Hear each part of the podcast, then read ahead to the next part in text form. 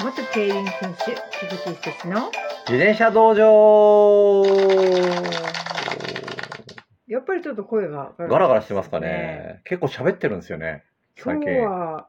特にあ、喋りましたっけ喋ってましたねあ結ー構頑張ってましたね。そうですね。最近結構いろいろ雑用が多いですからね。で雑用って言っちゃダあメ、なんで雑すよ用じゃないですね。これ仕事ですよね。仕事ですよ仕事ですね。はい、はいもう自転車以外すべて雑用だと思ってるんですかあのーな、なんでしょうね。あの、いちえっ、と、1週間に40時間、労働時間。は多分40時間以上働いてるような気がするんですけどいいやね。皆さんそうだと思いまあ、すそうか。そうですよね。はいはい。菊池さんねスプリンターなんでねあのそうなんですよ。仕事ダーッとこうやったらね、はいもう集中してやれ ば、あとはもう、ゴローンとなりたいんですけど、結構ずっと頑張ってますね、最近。はいそれがあの世の中です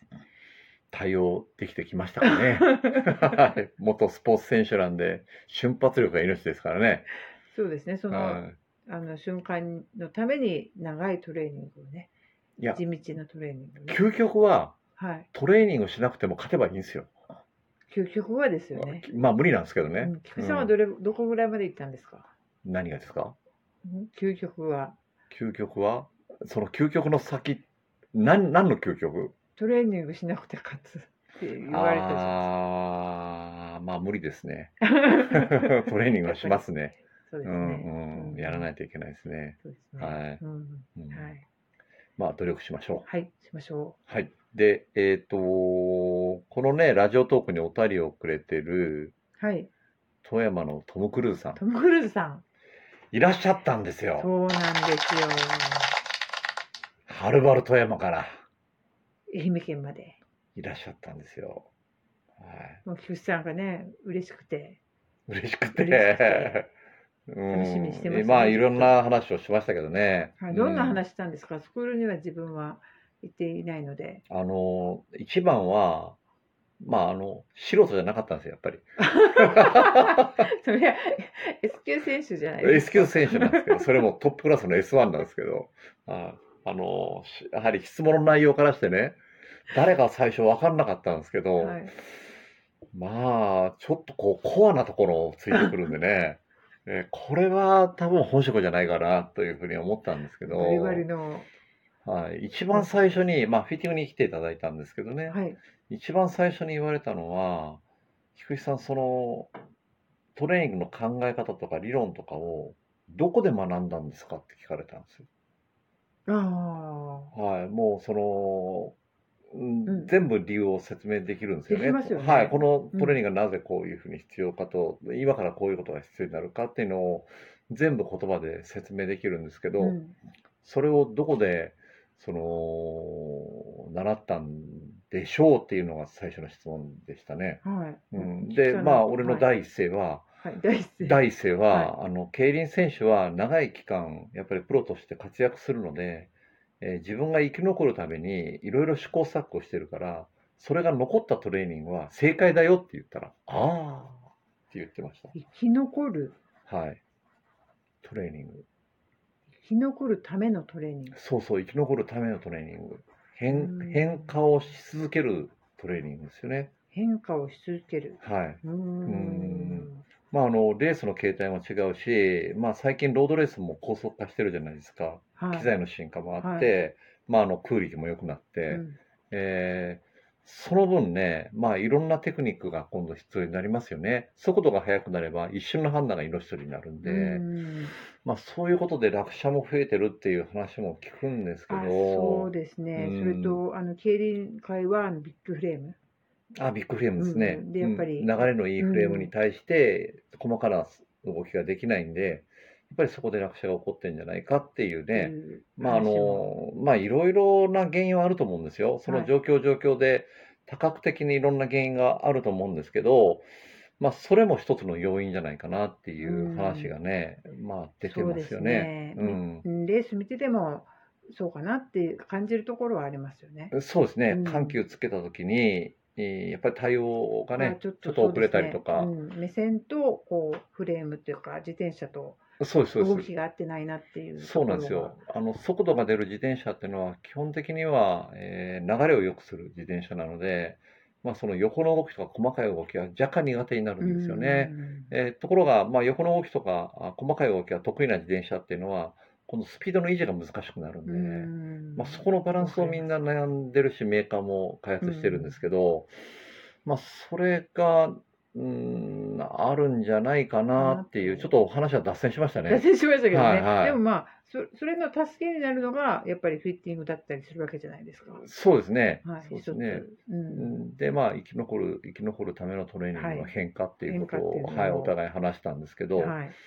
うんまあ、実はその自分はもう競輪選手時代から科学トレは取り入れてて、はいまあ、心拍データとか、まあ、パワーデータとか、うんあとあの乳酸をね、はい測定してたんですよ。ああ、はいあの血液そうです、そうです、そうです。あの、その時は、まあ、まだその、なかなか個人では買えなかったんですけど、あの、競輪界は選手会という、ああ強い。。はいい、強い組織があるんで、はい まあ、そこからね、はい。あの、お願いをかけて購入できたんですけど、はいうんまあ、いろんなことが分かりました。あの心拍データとかだけじゃ分からないことが、まあ、乳酸のデータから分かって、まあ、それをこうトレーニングに、まあ、入れてきたんですけど、その化学トレあのはい乳酸値も、うん自分の体で実験してるようなもんだったわけでしょあマニそうですュアルがあるわけじゃなくそうです、そうです。あのこうこういう時はこうだよっていうものがないない中ではい、自分のそう成です。長を見てそうです乳ね。酸測ってっていう。で、今までその心拍データも、まあ、乳酸のデータも実際取ってるし、パワーデータも、まあ、取ってたんですけど、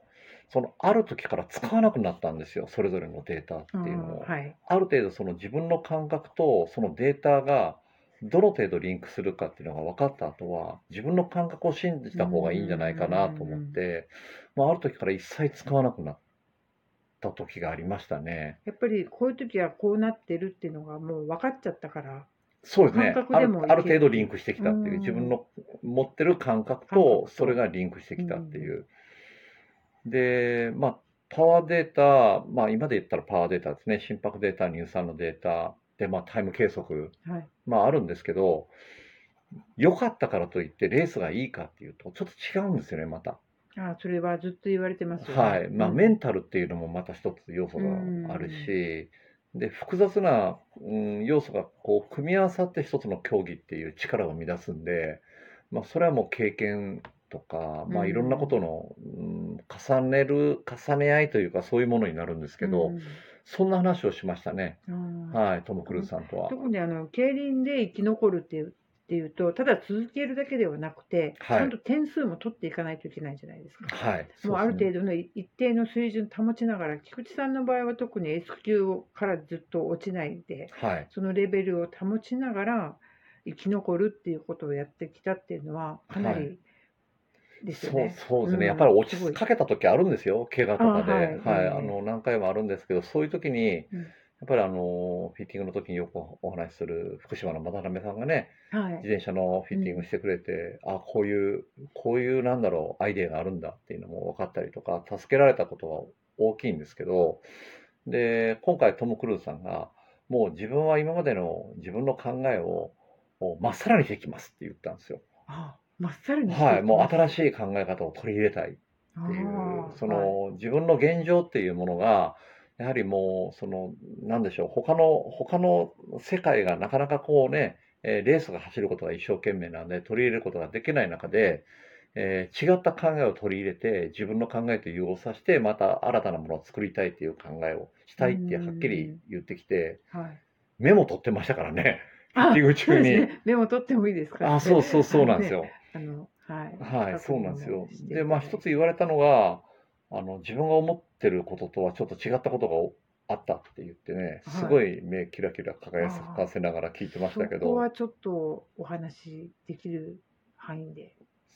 そうですね。まあ、あの、基本となるトレーニングっていうのは大きくは変わらないんですけど、はいその考え方ですよね。考え方まあ、あの、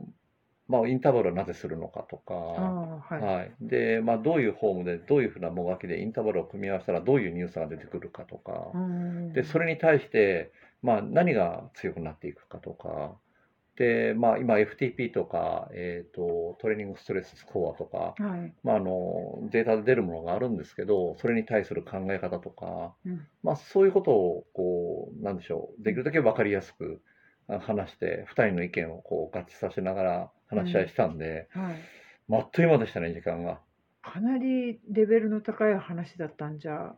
ないかなと。そうなんですよ。それで不思議なのは、はい、フィッティング中に、ここを0.2ミリぐらい動かしたいなと自分が考えてたら、はトム・クルーズさんはその通りのこと言うんですよ。お客さん、これ、もうちょっと0.2ミリぐらいこうしたい。え今それ考えてたんよっつっい、それて。 0.2が合ってるんです合かってるんですへよ、ー感覚が。はい。だから、そういう話と、いや、ここは違う、これでいいとかっていう。まあ、そのあー最後の、はいあの、本当に微妙なところっていうのはうん0.2、3ミリの話でしたね。へーうん。あの、レース直前に検査って言って、まあ、検査員がトルクがネジちゃんとかかってるかっていうのをするんですけど、まあ、大体強めのトルクで締めるんで、はいちょっとネジが締まっちゃうんですよあー少しネジが動くんですけど、はそうするとハンドルの高さが変わるんですよ実はあそうですよねネジってこうあそうなんですよあの若干変わるんですけど、ああのそれが嫌だからきつめに締めるってそのネジを開けるときにあのきつくしてるねっていう話したらそう言ったんでままあ、ただか今のカーボンフレームとかはやらない方がいいんですよ、規定のトルクで締める、もしくは若干、若干こう少し強めに締めるぐらいなんですけどもうそれでもやっぱり繊細だから分かっちゃうんですねそうなんですよそうなんですよ、そういう話をしてたら、へーもうあっという間にあっというあ間っですといねう間に時間過ぎちゃったんですよねえ、ーもうラジオトークもあっというあ間に本当ですね盛り上がっちゃいましたね一人でそうですね、は早く導入部はななしにしてすぐ入ればよかったよかったですねはいはい、ちょっと面白そうなんで、また続きも、もしあれば、はい、じゃあ今日はこんなところで、はいはい、ありがとうございました、ありがとうございました